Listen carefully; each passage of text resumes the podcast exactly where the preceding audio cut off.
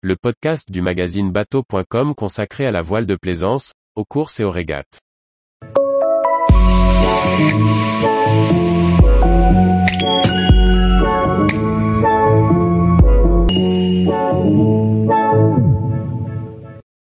Faète, un lieu d'escale empreint de sérénité en Polynésie française. Par Julie Leveugle. Dans l'archipel des îles Tuamotu, l'atoll de Faète et le petit village de Isheno sont une escale très appréciable. Les habitants y vivent essentiellement de la ressource disponible sur place, à un rythme tranquille. L'entrée dans le lagon de Faète se fait par la passe de Teporioa. Le mouillage de Kanaava est situé juste à l'entrée du lagon, sur le côté nord de la passe et en face du village d'Isheno. Une bouée est installée sur un corps face au village, servant tantôt aux goélettes venues ravitailler l'atoll, tantôt à la barge de la commune.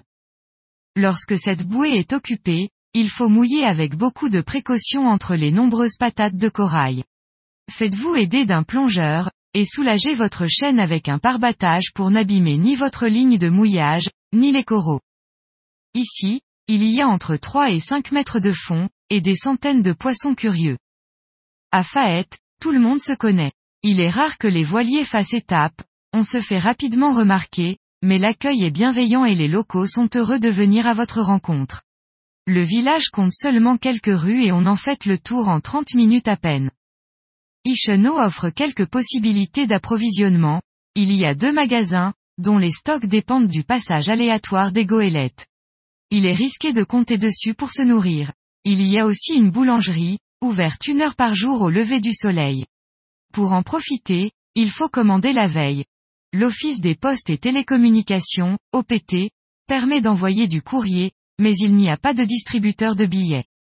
En plus des bateaux de toutes formes et tailles qui rythment la balade le long du lagon, Faet offre un aperçu de l'architecture typique des îles Tuamotu.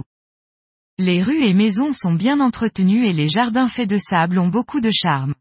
Il y a de nombreuses sculptures en bois flotté, bouées et coquillages pour décorer le village. La mairie sur pilotis, prévue pour servir d'abri en cas de cyclone est aussi un élément remarquable.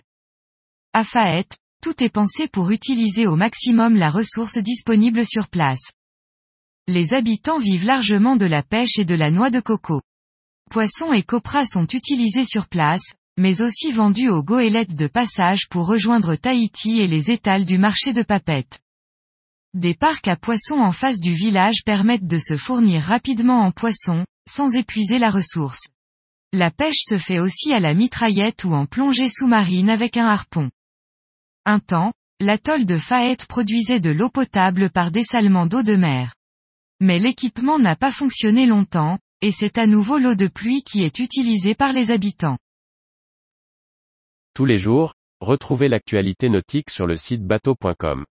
Et n'oubliez pas de laisser 5 étoiles sur votre logiciel de podcast.